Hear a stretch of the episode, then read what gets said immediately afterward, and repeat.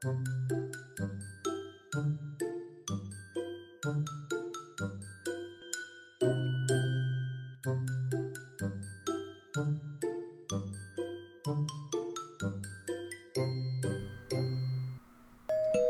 白哥们集合喽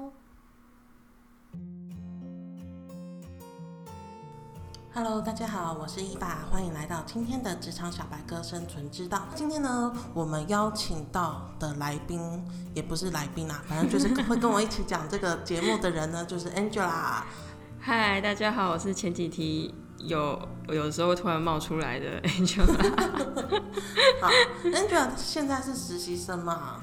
对啊，我还是领时薪的时薪仔。那你之前领过最低的时薪是多少啊？最低的时薪哦，哎，我记得一七年还是一八年的时候，最低时薪好像是一百四，所以就是一百四。对，一百四。哦，那你们那个加班也是直接报时薪吗？加班也是报时薪，对，那那一家那家我会我会报，所以有没报？哦，对啊，很多没报的。您有遇过，或者是你有听过月薪很低，但是时薪超啊，那个加班时数超高的嘛？有啊，我有两个在广告的广告界的朋友，然后一个是他。他月薪我确定他是两万八，但是他每天要忙到凌晨四点，还要负责关那个什么大楼的大门。凌晨四点？对啊，就是你就是看早上起来看到他的现实动态都什么凌晨四点在下大门的，觉得很好笑。那他是几点上班呢？好像九点还是十点？九点到四点，这样应该快要哎。快要十八个小时了哦！我还有看过最最夸张的，也是另外也是在广告业，我 全部都是广告业。另外一个在广告业，他是前几天 po 他的线动，说他已经超过三十六个小时没有睡觉。哇，三十六个小时！他在做赶专案吗？他也是广告业务，但我不知道他在忙什么，我也不知道他他的月薪多少，只是觉得他这样。好像 不是很 OK。好，那你知道那个去年呢，劳动部有一个薪资的统计，那你猜最高薪的县市是哪一个地方？最高薪确定不是台北吗？台北吗？为什么选台北？我不知道，想说很多，不知道大公司，很多大公司嘛，然后又有很多外商。对，但是其实最高薪的是新竹哇，新竹，新竹的薪资是四万，平均薪资是四万七哦。对，但这是应应该是因为里面有竹科吧？对，应该也是因为竹科的关系。工程师薪资应该比较高。那你知道台北在第几名吗？台北，嗯，就算不是第一名，应该也是第二名。没有没有没有，他第三名。那第二名是谁？第二名是苗栗国哎？为什么会是苗栗国？我也不知道为什么我第二名会是苗栗耶。这苗栗的平均薪资是四万零四百八十九，然后台北的平均薪资是四万零九十六，所以还比苗栗少了四百块。台北怎么？这样看起来啊，整个平均平均薪资大概都是四万出头。但是如果我们用中位数来看，就是比较多人的那一群呢，是三万六千五。所以大家的平均薪资可能比较多数人是落在三万六到四万的这个区间。哦，有那么高？有那么高？你以为现在薪资多少？如果是一个月的工时来算。我们只算单纯的工作时间，不是算那个除以三十天的，所以我们就算工作天二十二天，然后再一天八小时嘛，二十二乘以八，一百一百多少？一百七十六，一百七十六小时，然后再用四万块去除好了，四万块除以一百七十六小时的话，大概时薪是两百二十七，这样算下来就觉得好。便宜，好便宜，为什么？就是会觉得好像没有我想象中的那么高，就觉得忙了一个一个小时，却只有赚两百多块的感觉。对啊，就是你如果去那种什么会议室，如果吃高级便当的话，就没了。一个高级便当不是大概两百块？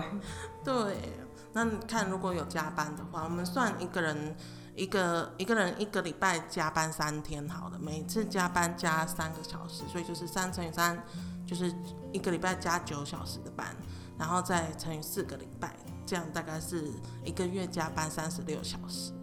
如果用四万块去除以刚刚讲的一百七十六的工作时数，再加三十六个小时的加班时数的话，如果没有领加班费的时候，你的时薪就变成一百八十八。哇，高我十八块耶！那是开心吗？嗯，这是一个苦笑。对，那如果你再加更多时数啊，就是一个礼拜四天，然后。加四天班，然后每个每天都加大概三小时，等于是一个礼拜加十二个小时的班，一个月多了四十八小时的加班时数，这样算起来，你一个月工作时数是两百四十小时，那再去用四万块除以两百四十小时，你的那个时薪也是一百六十六。只有靠现在的多六块而已，看起来就有点可怜。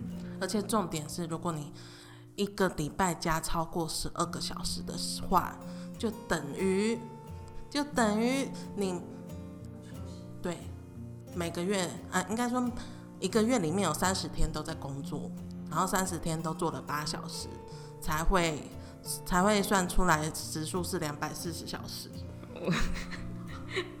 哇，真的是社畜中的社畜。对。所以大家如果在听的观众们，你们算一算你们的加班时数，如果有超过四十八小时的话，就好好解释一下你的时间为什么为什么会变成这样。好，那因为我们这次算的方式啊，是只有算工作时数嘛，所以没有算到休假，然后也没有算到年假什么的。所以，如果呢，大家想要算出你们真正的时薪呢，应该是用年收入去除以你的上班时数，再加你的加班时数，都是一年的，然后再去减掉你的年假的时数，就是减掉你的休假的时数啦，最后算出来才会是你的真正的时薪。哦，我觉得这样很好不然很多人常常会说自己。年薪很高，然后但是实际上每天做的还是很累，就不会觉得自己有有比别人好一点，还不如赚少一点，但是过的生活品质还好一点。对啊，搞不好年薪很高，像竹科工程师，他们的时薪可能算下来都跟我们一般的那个三万零三万五的差不多。因为像像我一个以前的一个前主管吧，他现在也是在某家的科技业，然后他的。月薪很高，七万多块。可是他是，因为他这是那个什么跨国企业他的话说他早上六点就要起来开一个什么网络会议，然后开一整天，然后就是一直讲话，一直讲话，他都没有时间休息。然后因为开太多会，他也没时间把那些事情做完。嗯嗯嗯嗯嗯，真的。然后就必须要等到下班之后才能开始真正做事情。对啊，可是他又是那种。没有办法下班做事情的人，他就下班就想要休息，去打他的球之类的。那怎么办？他有在做事吗？他就 他就在演到明天。哎，太爽了吧！但是一般人没有办法延到明天嘛。通常大家可能在还没升上主管之前，能做的事情就是想办法下班或回家的时候把工作做完。明天再接收新的任务，因为今天没有做完，明天就还会有更多新的进来。嗯，对啊，这都是一个对，所以这一集呢，我们其实就是想要跟大家分享，要怎样可以让自己准时下班，或者是减少我们的加班时数。因为毕竟加班刚刚算了那么多钱嘛，所以如果我们用呃，我们用大概的平均加班的时数，大概四十小时来算的话，有可能你如果加班都没有报加班费的时候，你一个月其实是损失了一万五到两万块，就已经是半个月的月薪了。对，所以我们到底要怎么有效率的利用自己的时间呢？诶，Angela，你觉得那个最最常让你觉得没效率或是浪费你的时间的工作任务或工作内容会是什么？我是觉得有时候要是会议开太久，或者是临时突然有什么很紧急的事情一出来的时候，那你原本事情就会 delay，变成是你还是下班还是会加班，就觉得没有什么效率，嗯 是最常见的。那会开太久，通常是为什么啊？会议开太久，我觉得可能就是大家没有讨论出一个一个很有很有意义的结论吧。就是可能在开会前大家都没有准备，然后一来的时候就先问你有什么想法，那就是大家都没空想，很浪费时间。所以可能就是在那之前，在开会之前都要先，就是与会者都要有一点准备吧。我觉得不管是主管或是谁。嗯嗯嗯，对对？对啊，最重要的是开会的那个召集人，会议召集人，他应该要在在之前，就是在开会前就已经先决定好，或是拟好这个会议要讨论的事情是什么，就至少要有一个会议的章程出来吧，然后跟大家讲这次会议要讨论的内容是什么，然后有一些提前可以看的资料，大家可以各自回去看，看完了之后有什么想法，直接在会议上讨论。这样是比较快的，对啊，这样就比较有效率一点，而且讨论的时候还会比较有互动感吧。不然有的时候有一些是冷冰冰，然后一来就一脸懵逼，不知道干嘛。真的来来，然后看别人表演，然后就是来喝咖啡、吃便当的。好，那那个你会有遇到那种有一整天一直在处理来的电话跟信件的状况吗？有啊，就是。有时候有紧急的事情或者是什么，然后或者是临时交办什么事情，那就变成是那些事情会优先处理。可是有的时候刚好，如果那天本来预定要交出，可能要交出某个报告，那我就光是处理前面的事情就做不完，就变得一直要延后，那变成是工作的排序就会整个影会大乱，变成是你后面的时程也都会延长，有点麻烦。但这些东西真的都是紧急的东西吗？嗯，如果是如果是主管或是客户马上可能当下就要的话，我就会先我就会先入为主，觉得这应该是比较重要的东西。重点就是在先入为主。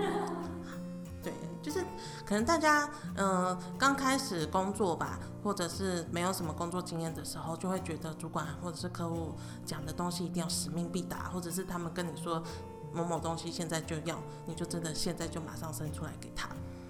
这是一个就是被动式的，你只你接收了外面的讯息，然后你就生出了一个东西给他。对，这是被动的。但是我们要有效的利用自己的。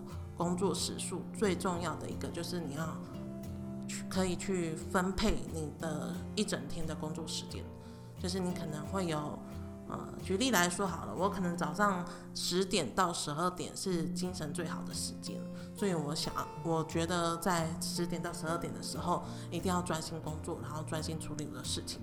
所以呢，在这两个小时的时候，我就暂时不收信跟不接电话。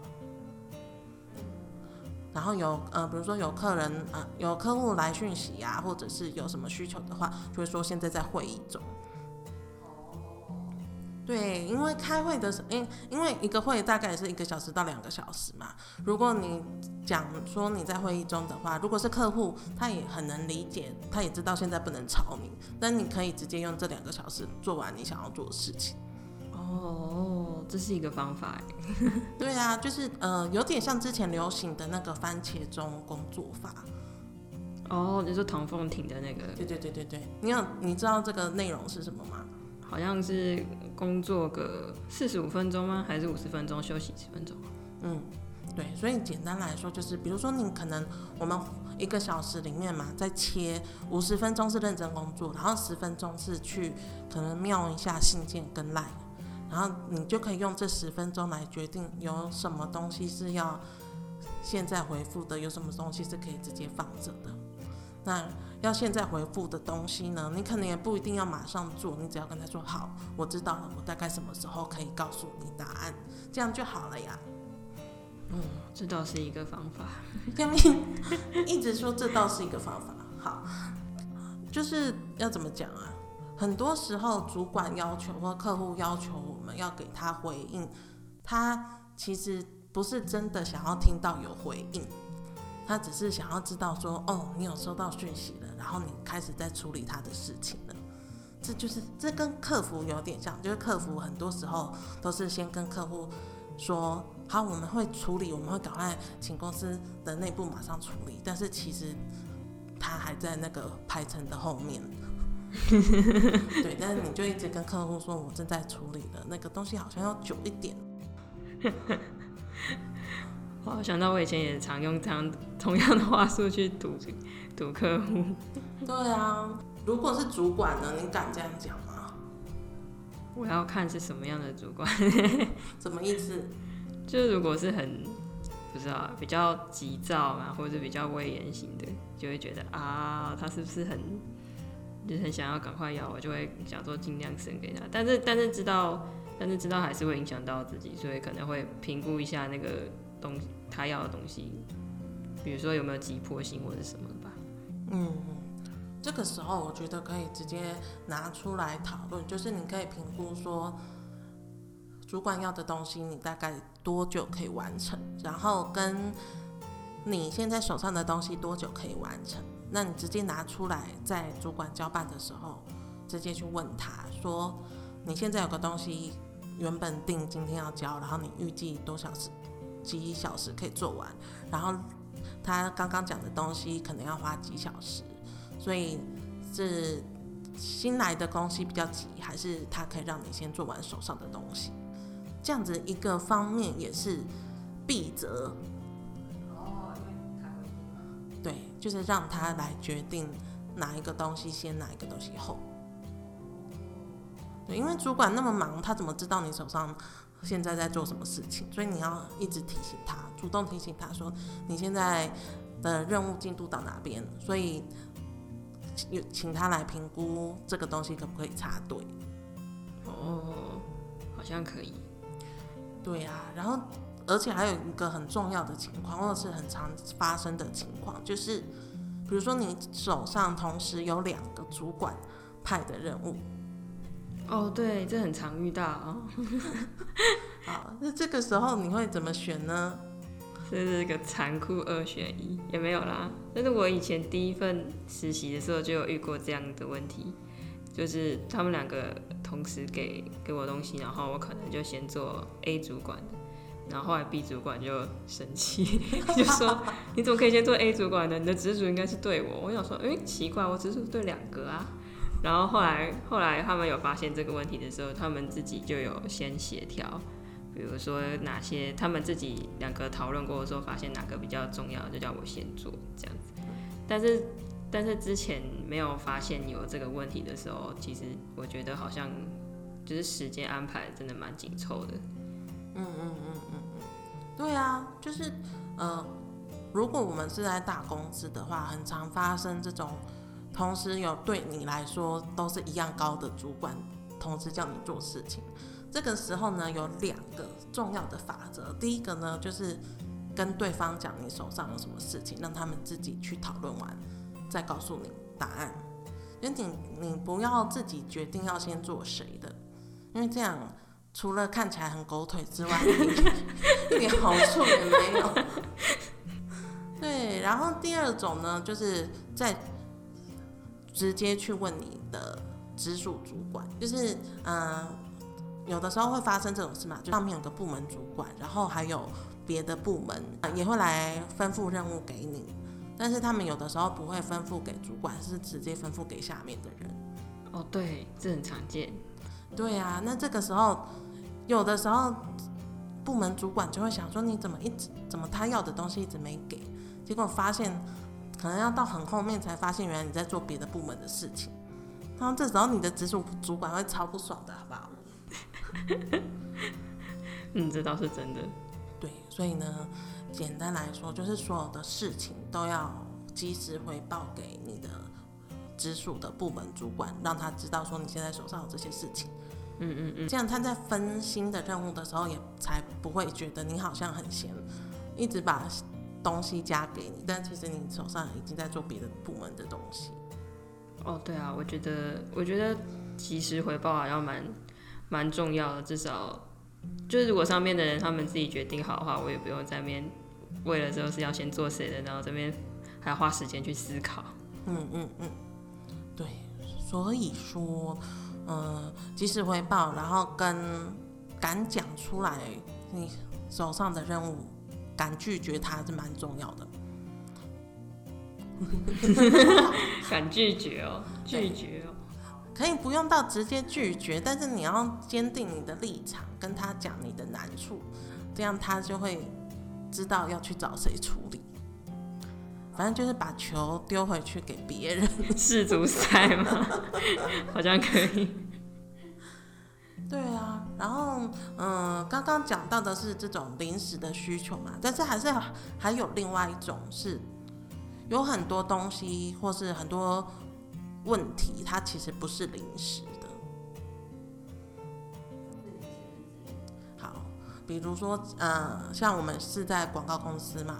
所以你可以想象得到，客户把广告费给我们，他肯肯定两三天就会来问一次广告成效。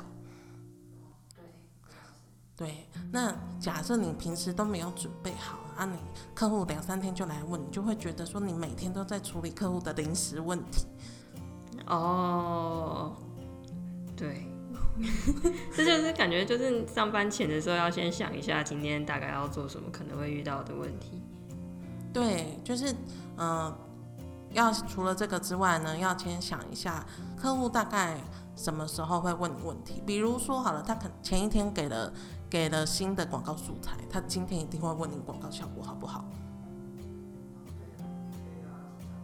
对，可能早上一来的时候就准备，然后等到他要问你的时候，你再把东西丢给他就好了。对，这是这是比较一般的做法，但是更。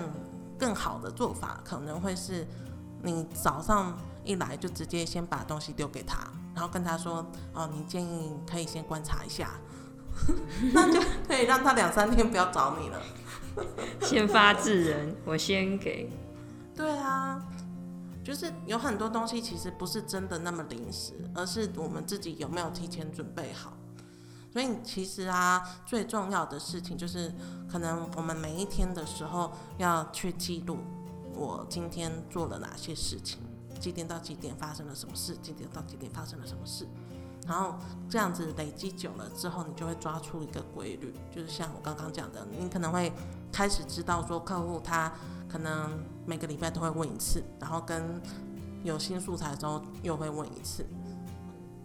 对，或者是你可能会抓出，哦，我现在，啊，你可能就可以定出你的 SOP，就比如说我上完广告之后，隔天早上就应该要先看一次成效，然后就准备好资料。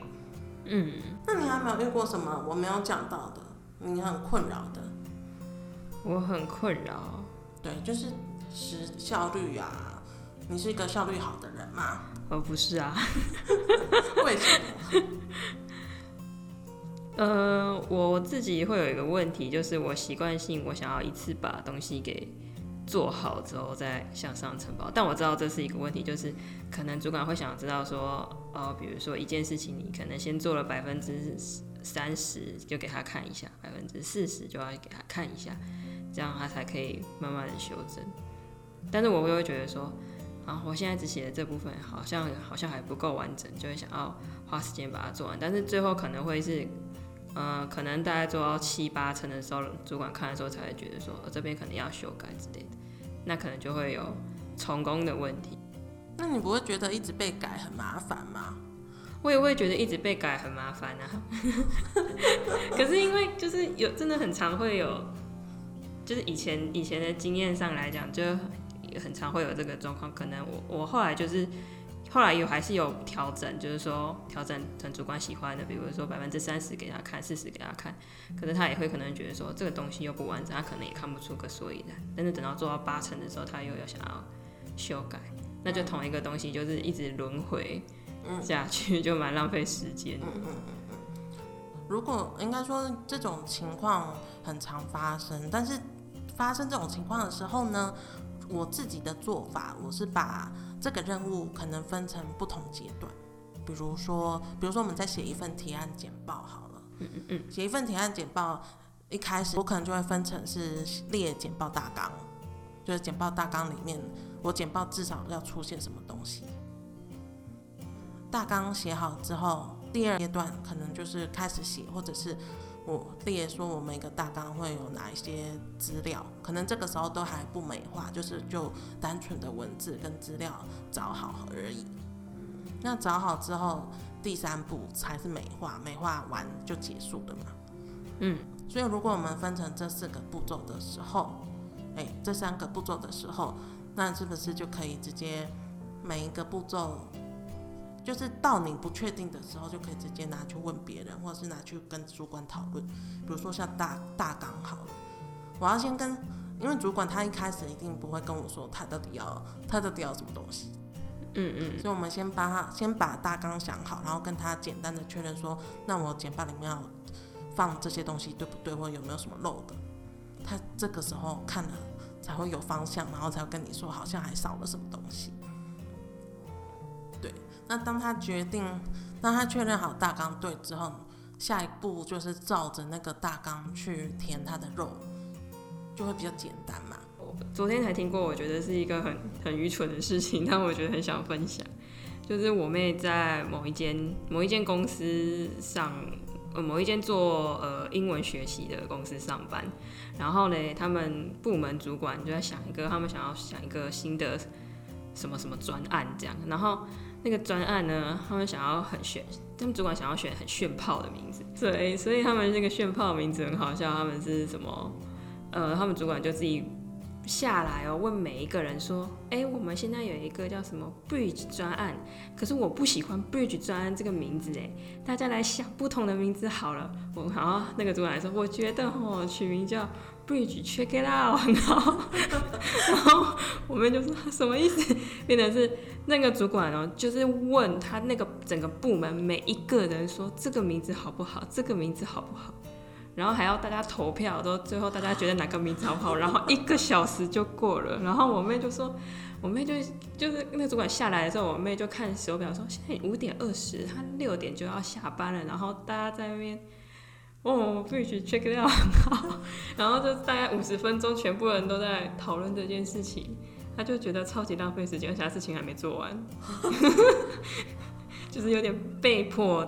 被迫在办公室发现这样的问题，所以只有只有一个名字吗？没有，还有别的啊，就是很很愚蠢，太愚蠢了，所以就不想不想想，反正就是叫每个人提一个名字，然后全部部门在那边投票，是超好笑的，这是我觉得最好笑的事情。会不会是主管突然觉得公司气氛很沉闷，然后想让大家活泼一点？但但是我妹说，她每次大概看到四五点，那个主管就会开始下来跟每个部门的每个人开始开杠。可是东大家东西都还没做完啊，你又非得要跟他开杠。好吧，这就是一个主管出巡的感觉。对啊，而而且我还听说他们公司那个什么，每个什么三点还是五点哦，会播那个什么运动操。就是大家那段时间，就是东西你都要放下，全部你都要站起来开始做做早操，然后那时候就真的不能做事情。那还蛮蛮好的啊，要强迫大家起来动一动。可是如果你那时候在忙的时候，你总不能就开始啊，就是开始在那边做早操。而且他们那个做操的时候，那个什么什么董事长还是什么会下来巡呢，就是看看谁没做。嗯嗯嗯嗯，觉得很好笑。这个应该跟。效率比较没关系，我觉得它有点类似像时间分配，就是现在公司给我们规定的课表跟时间就是这个，所以我们就要改变自己的做事习惯。比如说，主管习惯在五点多的时候就开始找大家聊天，或者了解一下今天的状况或进度，这个时候就表示我们在五点到六点的时候是完全不能做事情，所以说重要的事情都一定要在五点之前结束。然后五点开始就可能开始装忙啊，或者是写写工作日志啊，对，做一些可以悠闲的事情，比如说就可以开始回信。哦，对，这倒是一个。对啊，没有办法改变现状的时候，只好改变自己。好像也只能这样哎，嗯，就是硬要跟他聊的时候没办法。好吧，因为我自己也是主管嘛，所以我有的时候会觉得公司办公室气氛太沉闷的时候，就会想要找人聊天。但是我也知道大家可能手上事情都很多，但是我会觉得大家可能现在气氛太紧张了，想要缓和一下气氛。但但是你可能是正在忙的人，就会觉得说啊，怎么那么烦？为什么不让我专心工作？哦，对啊，但就是变成是就一个人很紧绷，然后在那边一直工作，一直工作，对，所以臭。真的就是这个怎么拿捏，还应该是主管跟下面的人，就是跟我们自己要去互相沟通吧。像我有的时候就会很凶，然后我的主管就不敢跟不不敢找我聊天，先凶就赢了。真的。好，那我们今天会讲这么多效率的事情啊，其实就是呃有一本新的书叫做《我要准时下班，终结瞎忙的超时短数》。你有听过这本书吗？听起来就很厉害。这本书是一个日本人写的，他好像是日本的那个企业管理顾问。然后这是皇皇冠出版社的吧？然后呃，它里面讲很多关于如何提升效率的事情。那因为它的写法，我觉得我个人觉得比较偏算是章节式的，就是你如果你想要花两个小时把它读完，应该是读不完。因为你会不懂这一章节跟上一章节有什么关系。对，但是如果光看目录，你从目录去挑出你有兴趣的章节，这样跳着读，我就觉得还蛮好，蛮有用的。我们来看一下目录。诶，你看一下，你觉得哪一个哪一些段落是你想要，你会想要看？停止花了长时间却无法提升成果的会议，还有什么为 CC 制定规则，减少流通量？我觉得 CC 这个很有感呢，就是有时候主管就是嗯，应该说以前以前我上班的时候，很多惯性就是所有东西都要信件，就是再大呃再小的事情都要 C C 给所有人，对，可是他们其实也没时间看，然后以前也有人会一直 CC 给我，可是我也不知道那是什么，那变成是，就有时候有一些信你就会忘记，那搞不好这是重要的东西，就你就其实没有办法把它筛选出来，嗯。那你反而你如果每一封都看，又超级浪费时间的。对，而且重点是有一些人在 CC 的时候，他是一个个打。你可以想象一个一封信要 CC 给十个人的时候，他要花，他可能要花一分钟去把那些人的 email 打完，我可以就是什么一个部门就是固定用一个那个一个群 CC 组。群组，对啊，就是我觉得要想出想想出节省时间的办法，还蛮重要的。就是像刚刚讲的 CC 的群组，然后像我自己在这本书里面有写到，就是在信件里面，其实要分自动的筛选器，就是什么信进来，你就自动帮它下标签，所以当你要找东西的时候也会比较快。然后有一些特色性就可以直接忽略不要看。哦，对啊，这倒是真的，因为有时候很讨厌打开来，就是都没有分类的话，就看的会很痛苦，还一个一个在那边看。对，然后而且尤其是共用信箱的时候，像是公司的客服信箱，你可能里面都是信嘛，可是你就分不出来哪一个是处理过，哪一个是没处理过。哦，对对对，这是一个，这很常见。对，然后就会变成很多人都在看同一封信，然后可能 陆续打给客户。重复打。